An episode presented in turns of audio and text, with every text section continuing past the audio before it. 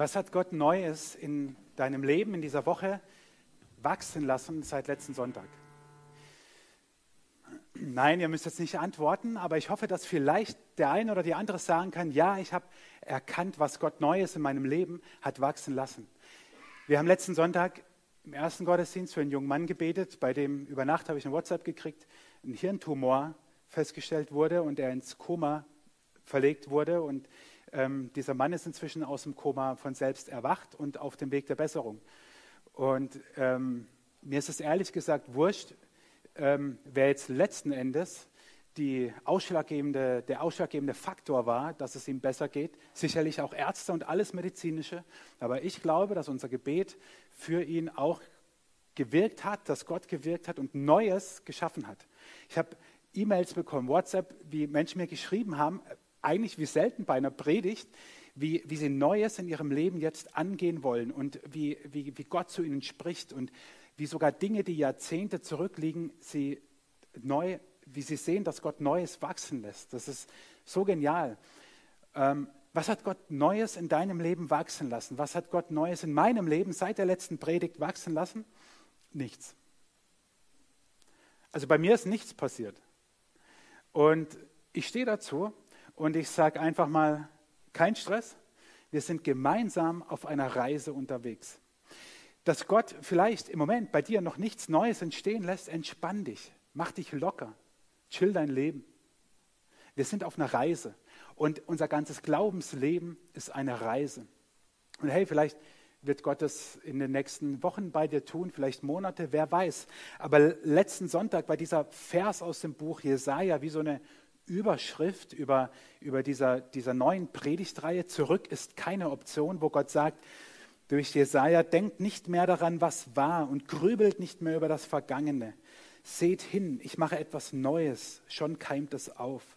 Erkennt ihr es nicht? Ich bahne einen Weg durch die Wüste und lasse Flüsse in der Einöde entstehen. Gott, Gott lässt Neues wachsen. Und wenn er das diese Woche bei dir noch nicht gemacht hat, kein Stress. Entspann dich. Ich sage es euch nochmal, ich sage es euch nochmal.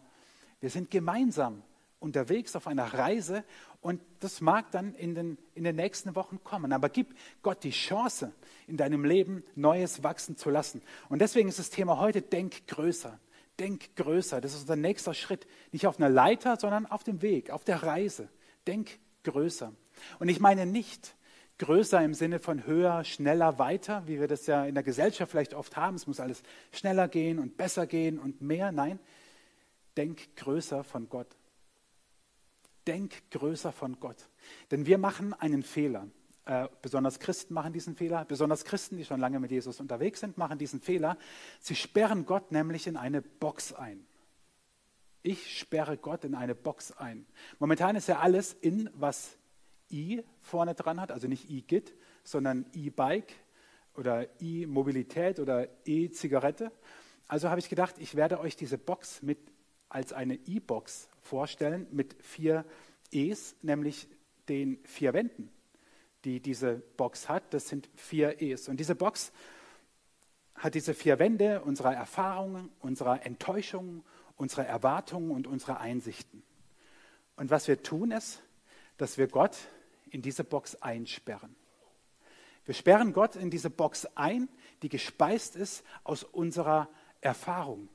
So wie wir Gott einmal erfahren haben. Und ich hoffe, jeder von euch hat Gott schon erfahren in seinem Leben oder hat zumindest von anderen gehört, die Gott erfahren haben oder kennt jemanden, der jemanden kennt, der Gott erfahren hat. Aber noch besser wäre es, wenn du Gott schon erlebt und erfahren hast in deinem Leben, dann denken wir, so ist Gott. So, so, so und nicht anders. So, so, so will ich ihn jetzt immer weiter erfahren. Und wir haben so die erste Wand dieser Box, in die wir Gott einsperren. Die zweite Wand ist die Erwartung. Wir haben Erwartung an Gott. Ich hoffe, du hast Erwartung an Gott. Ich fände es schlimm, wenn du jetzt hier bist oder online zuschaust und keine Erwartung an Gott hast. Ich wünsche dir, dass du an Gott Erwartungen hast dass er in dein Leben eingreift. Aber diese Erwartungen, die sorgen auch dafür, dass wir eine zweite Wand dieser Box machen. Und die dritte Wand dieser Box sind vielleicht damit korrelierend unsere Enttäuschungen. Dort, wo wir Gott nicht so erlebt haben, erfahren haben, wie wir es erwartet haben, Vielleicht waren unsere Erwartungen falsch. Vielleicht waren unsere Erwartungen nicht zur richtigen Zeit. Aber Enttäuschungen sind ja auch das Ende von Täuschungen. Und vielleicht war die Erwartung im Moment wirklich falsch. Nicht die Erwartung an sich, aber der Zeitpunkt war vielleicht falsch. Wenn du zwölf bist, brauchst du dir noch keinen Partner fürs Leben erwarten. Vielleicht sind es aber auch unsere Einsichten, die vierte Wand, die uns so prägen, wie Gott ist. Und unsere Einsichten speisen sich aus unseren Predigten, die wir hören oder selber predigen, aus unseren Podcasts, aus unseren Liedern, die wir singen, aus, aus unseren Büchern, die wir leben, lesen, aus Gesprächen mit anderen Christen, wo wir sagen, so ist Gott. Wir können ja nur menschlich von Gott reden, das ist ja unser Problem. Und unsere Einsichten, die wir gewonnen haben aus eben Predigten, Worship, unserem Glaubensleben, diese Einsichten sind wie so diese vierte Wand dieser Box. Und dann führt es dazu, dass wir Gott in dieser Box zu einem Gott machen, der er gar nicht ist. Oder dass wir aus Gott etwas machen mit dieser Box, was gar nicht wahr ist. Eine mögliche Box ist zum Beispiel die Bastelbox, dass wir uns Gott zurecht basteln. Und ähm, vielleicht kennt ihr diese Bügelperlen. Es war mal eine Zeit lang bei meinen Kindern voll in, dass sie, ähm, das sind so Plastik, kleine Plastikperlen, die, die, die steckst du schön drauf, dann gibt es eine Blume und ein Herz. Also bei anderen, bei mir nicht, bei mir gab es immer Chaos. Und dann machst du so eine Folie drüber und dann bügelst du. Und wenn du es richtig gemacht hast, entsteht ein wunderschönes Bild. Wenn du es falsch gemacht hast, ist dein Bügeleisen Schrott, weil das ganze Plastik dran klebt. Und so machen wir es mit Bibelstellen, mit Aussagen über Gott. Wir bügeln uns die weg, die wir nicht brauchen. Wir machen so unseren Bibelbastelbogen. Kurt hat mir zwischen den Gottesdiensten noch mal ein schönes Lied dazu vorgespielt. Wir, wir basteln uns Gott zurecht. Oder wir, wir, wir, wir denken, naja, die Bibel an sich ist doch ein altes Buch, wir brauchen andere Quellen, um über, über, über Gott etwas zu erfahren und basteln uns Gott zurecht. Oder wir, das ist meine Lieblings, äh, vielleicht nicht meine Lieblingsbox, aber eine sehr weit verbreitete ist die Richterbox. Nicht, dass wir Gott als Richter sehen, das mag auch sein. Aber wir richten über Gott. Und aus unseren vor allem wahrscheinlich Enttäuschungen beginnen wir Gott anzuklagen. Warum? Pünktchen, Pünktchen, Pünktchen. Warum? Ich hab doch. Du solltest doch.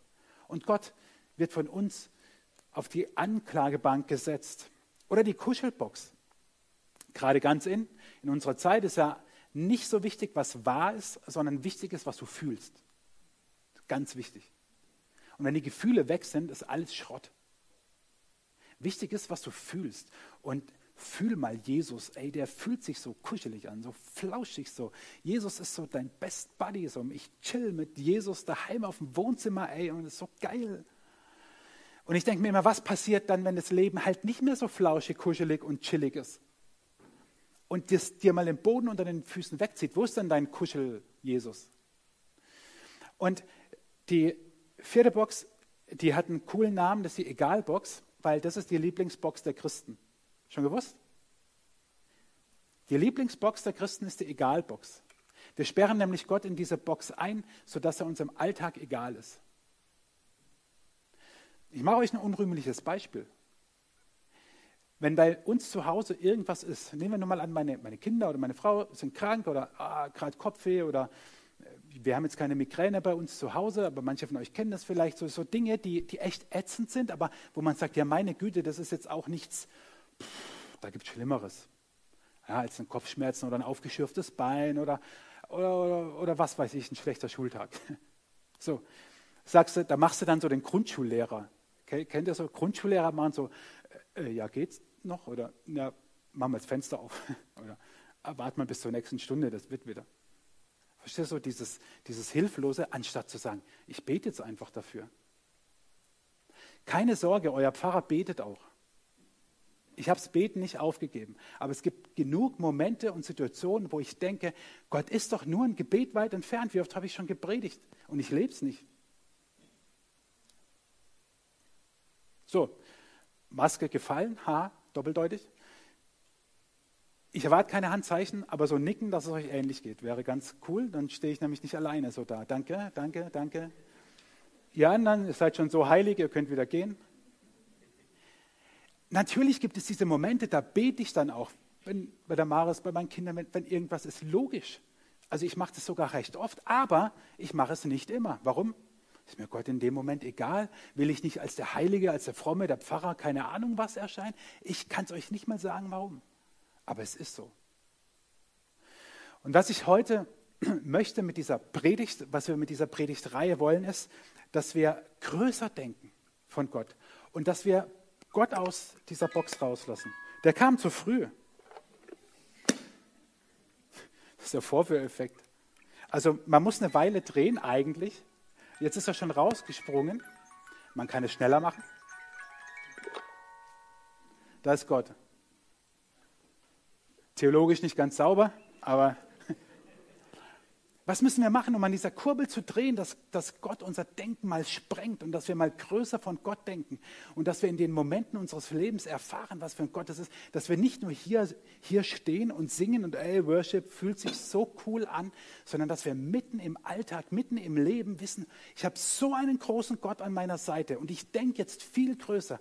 Ich lasse mich nicht limitieren von Rahmenbedingungen, von Regeln, von meinen Erfahrungen, Erwartungen, Einsichten und Enttäuschungen. Nein, Gott ist viel größer. Eure Euphorie ist grenzenlos. Sehe ich schon, ich, ich, ich nehme die mit, ich reite auf der Welle und gebe euch diesen Vers mit aus dem Epheserbrief, weil wir ja den Epheserbrief in dieser Predigtreihe haben werden. Und dieser Vers, der klingt erstmal total komisch. Jeder von uns hat seinen Anteil an der Gnade geschenkt bekommen nach dem Maß, wie Jesus sie uns geschenkt hat. Dieser Vers sorgt dafür, dass dein Denken gesprengt werden kann. Glaubst du nicht, ne? Liegt daran, dass wir Christen so routiniert geworden sind, so tausendmal gehört.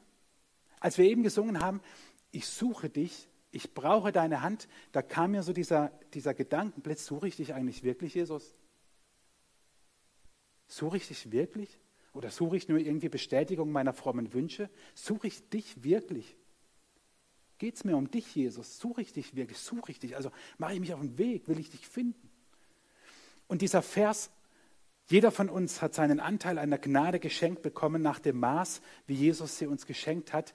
Der sprengt unser Denken. Warum? Weil wir neu lernen müssen, was Gnade ist. Ich denke, die wenigsten von uns stehen morgens auf und sind Gott so dankbar, dass er noch keinen Blitz vom Himmel geschickt hat und uns da niedergemacht hat. Ich sage euch, es wäre sein gutes Recht. Paulus schreibt im Römerbrief, alle Menschen haben gesündigt und das Leben in der Herrlichkeit Gottes verloren. Es wäre Gottes gutes Recht. Natürlich macht es Gott nicht, ja, weil Gott ist ja dieser Kuschelgott, der schickt keine Blitze. Nein, Gott liebt dich, Gott liebt den Menschen, deswegen macht er das nicht. Aber es wäre sein gutes Recht. Aber haben wir das mal, also jemals wieder verinnerlicht? Wir gehen doch lieber so durchs Leben und durch den Alltag, oh, eigentlich bin ich ein netter Kerl. Oder? Also ich meine, ich habe noch niemanden umgebracht, ähm, ich habe noch nicht bei den Steuern betrogen, also zumindest nicht wissentlich. Also so eigentlich, so schlimm bin ich doch nicht. Ja, aber das ist Quatsch.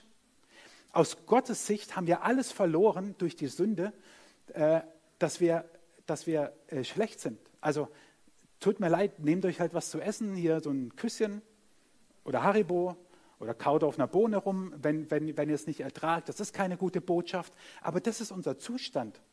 Das ist unser Zustand.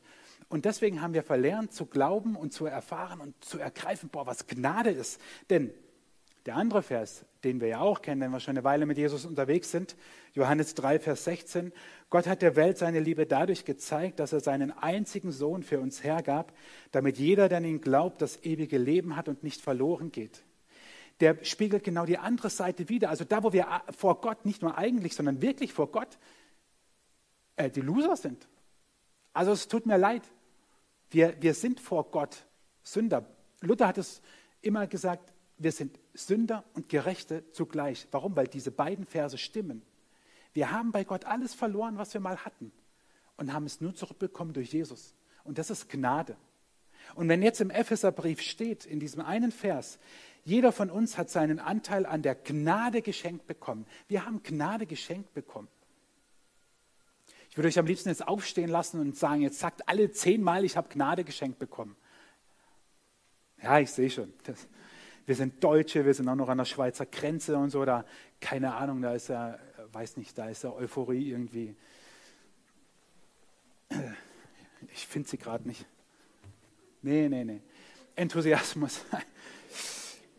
Also Gnade. Gnade ist das, was uns am Leben erhält. Ich habe es mal so, so, ausgedrückt. Gnade ist Gottes lebensspendende und lebenserhaltende Maßnahme für dich. Natürlich ist Gott kein Gott, der Blitze aus dem Hintern schickt, ja, wie, wie man es so in anderen Mythologien kennt. Natürlich nicht. Aber es wäre sein Recht. Aber er sagt, nein, ich liebe den Menschen so sehr, dass meine Gnade, meine Gnade hält dich am Leben, sagt Gott. Meine Gnade hält dich am Leben und wird dich weiterhin füllen und erfüllen. Gnade, könnte man auch sagen, heißt in deiner Schuld, die größer ist, als du denkst, bist du geliebter, als du jemals glaubst. In deiner Schuld, die größer ist, als du denkst, bist du geliebter, als du jemals glaubst. In deiner Schuld, die größer ist, als du denkst, bist du geliebter, als du jemals glaubst. Und in diesem Vers heißt es nun, dass wir diese Gnade geschenkt bekommen haben, aber wie? Nach dem Maß, wie Jesus sie uns gibt. Und wie gibt Jesus? Jesus gibt so tröpfchenweise. Jesus gibt nur ein bisschen. Er gibt nicht viel. Jesus gibt gerade so viel, dass es passt. Ganz wenig nur. Nein. Danke. Wenigstens eine. Leute, Jesus hat gesagt, Johannes 10, Vers 10, ich aber bin gekommen, um den Menschen das Leben in ganzer Fülle zu schenken. Das ist echt gefährlich, ey. Leute. Heute nehmt keine Zitate bitte aus dem Kontext raus. Ja? Jesus gibt die Fülle. Versteht ihr? Und, und wir, wir sperren ihn ein. Wir sagen, nee, Gott, du darfst nur so sein. So, jetzt ist zu. So darfst du sein. Aber Jesus sagt, ich, ich will dir viel, viel mehr geben, viel mehr. Meine Gnade, das, das, das äh, kannst du gar nicht fassen. Und genau das ist unser Problem. Genau das ist unser Problem. Wir können nur menschlich von Gott denken und reden. Wir können nicht anders. Und deswegen haut es uns auch nicht von den Socken, wenn wir sowas hier lesen, ganz am Anfang vom Epheserbrief. In diesem Brief, wo wir die nächsten Wochen durchgehen, also nicht äh, von, von vorne bis hinten, sondern wir springen immer mal wieder so ein bisschen zwischen den Kapiteln. Ganz am Anfang, bei der Begrüßung im Brief, da wo wir schreiben, Hallo XY, wie geht's dir? Mir geht's gut, das Essen ist lecker, die Sonne scheint, tschüss. An diesem Punkt schreibt Paulus an die Gemeinde in Ephesus, Gelobt sei Gott, der Vater unseres Herrn Jesus Christus. Er hat uns mit seinem Geist reich beschenkt und uns durch Christus Zugang zu seiner himmlischen Welt gewährt. Was heißt das? Gelobt sei Gott, der Vater unseres Herrn Jesus Christus. Er hat uns mit seinem Geist reich beschenkt und uns durch Christus Zugang zu seiner himmlischen Welt gewährt. Das heißt, in jedem einzelnen Moment meines Lebens, in den Höhen und in den Tiefen, dort, wo ich ans Beten denke und dort, wo ich nicht ans Beten denke, dort, wo ich daran denke, diese himmlische Realität in mein Leben zu holen und in diesen Momenten, wo ich es vergesse. In all diesen Momenten hat Gott uns alles durch Jesus geschenkt, was ihm gehört. Krass, oder? Ja, danke. Ich mag das hier jetzt. So langsam kommt hier so, meine Güte, wir machen jetzt noch eine Stunde, dürfen wir nicht. Versteht ihr? Und, und wir, wir limitieren, wir limitieren nicht Gott. Das können wir nicht. Wir sollten uns nicht anmaßen zu sagen, hey, mit deinem Denken, mit deinem Glauben limitierst du Gott. So ein Quatsch. Gott ist viel größer als, als unser menschliches Denken und Handeln. Aber was wir machen, ist, dass wir versuchen, Gott in eine Box zu sperren und nur das zu geben oder ihm zuzulassen, was wir halt denken aufgrund unserer Erfahrungen, Einsichten, Enttäuschung, Erwartungen. Aber Gott ist viel mehr. Und Paulus schreibt es den, den Ephesern, er sagt, Gott hat euch schon mit allem gesegnet. Wenn du an Jesus glaubst, wenn du, wenn du Jesus nachfolgst, dann hat Gott dir alles schon gegeben. Hey, ich predige doch zuerst an, also zu mir selber. Hey, es gibt so viele Momente in meinem Alltag, wo ich denke, du Vollpfosten. Versteht ihr?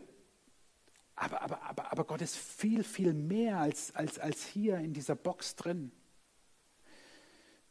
Über deinem Leben, über deinem Denken, da steht diese Gnade, diese lebenserhaltende, lebensspendende Maßnahme, die Gott gibt.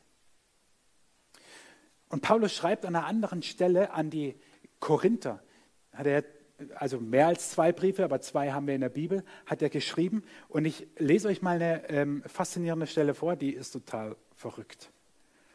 Wir setzen die mächtigen Waffen Gottes und keine weltlichen Waffen ein, um menschliche Gedankengebäude zu zerstören. Mit diesen Waffen zerschlagen wir all die hochtrabenden Argumente, die die Menschen davon abhalten, Gott zu erkennen. Mit diesen Waffen bezwingen wir ihre widerstrebenden Gedanken und lehren sie, Christus zu gehorchen. Attacke! Huh. Oh, kann der mich mal schlafen lassen? Wir setzen die mächtigen Waffen Gottes und keine weltlichen Waffen ein, um menschliche Gedankengebäude zu zerstören. Uh.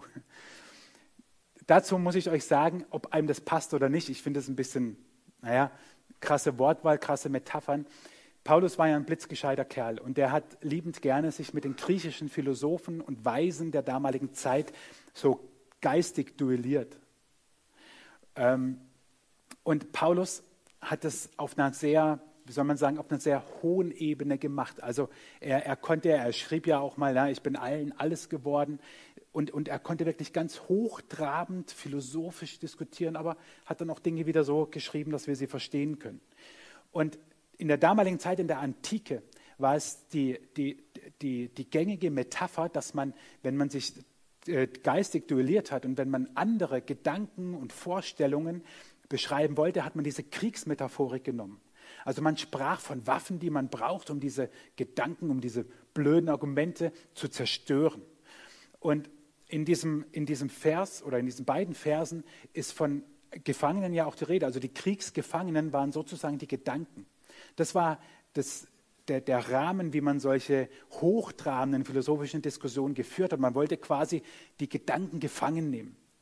Und man wollte sie gleichzeitig mit, mit, mit Waffen zerstören. Und Paulus nun sagt, wir zerstören diese Gedankenwelt, diese, diese Gedanken, dass wir, dass wir Gott in diese Box sperren. Wir zerstören die nicht mit weltlichen Waffen, sondern mit geistlichen. Und was sind diese geistlichen Waffen? Tja, Bibelleser wissen mehr, wie so oft im Leben, wenn man nämlich ins letzte Kapitel des Epheserbriefes schaut. Epheser 6 ab Vers 13. Dort in der Luther-Übersetzung ist es überschrieben mit die geistliche Waffenrüstung. Dort werden diese geistlichen Waffen beschrieben. Das sind das Wort Gottes, das ist der Glaube, das Evangelium. Alles Dinge, die ich nur ergreifen kann, wenn ich mit Gott lebe. Ansonsten machen die überhaupt gar keinen Sinn. Ich möchte euch zum Schluss zwei, zwei Hausaufgaben mitgeben. Ihr seid es inzwischen gewohnt, ihr kommt hier nicht raus ohne Hausaufgaben. Das Schöne mit dieser Anmeldesituation jetzt gerade ist, ab nächster Woche werden wir die Hausaufgaben bei der Anmeldung abfragen. Wir, wir, wir können ja sehen, wer da war und wer sich wieder anmeldet und dort wird dann im Formular automatisch abgefragt. Nein, Scherz. Natürlich nicht, aber denk größer ist so nett gedacht. Wie, wie, wie kann ich das jetzt Gott rauslassen, dass diese Größe Gottes in meinem Leben noch viel mehr Raum nimmt? Und da, da will ich euch zwei, zwei Gedanken mitgeben. Das erste ist, macht den Beziehungscheck. Wir haben eben gesungen, führ mich zurück zu der ersten Liebe.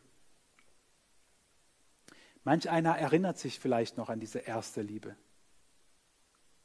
Diese Zeit, wo, wo du nicht voneinander lassen konntest äh, ja, auch körperlich, aber es ist vor 22 Uhr, deswegen führe ich das nicht weiter aus, aber auch geistig. Du, du, du musstest dich hören, sehen, schreiben, also damals die Zeit, als man noch Briefe schrieb und Steintafeln warf. Ähm, heute skypt man halt, wenn man eine Fernbeziehung hat oder so, aber man, man kann einfach nicht voneinander lassen. Kannst du von Jesus lassen oder hast du vielleicht schon von ihm gelassen? Wie ist diese, diese Aussage für dich, wie Christa vorhin ja gebetet hat, dass es uns ja nicht so leicht über die Lippen kommt? Ich liebe dich, Jesus. Ich liebe dich. Ich, für mich war das auch ein Prozess, den ich lernen musste, dass ich Jesus sagen konnte, ich liebe dich. Aber wie, wie ist dein Beziehungscheck? Wie würdest du ihn jetzt machen?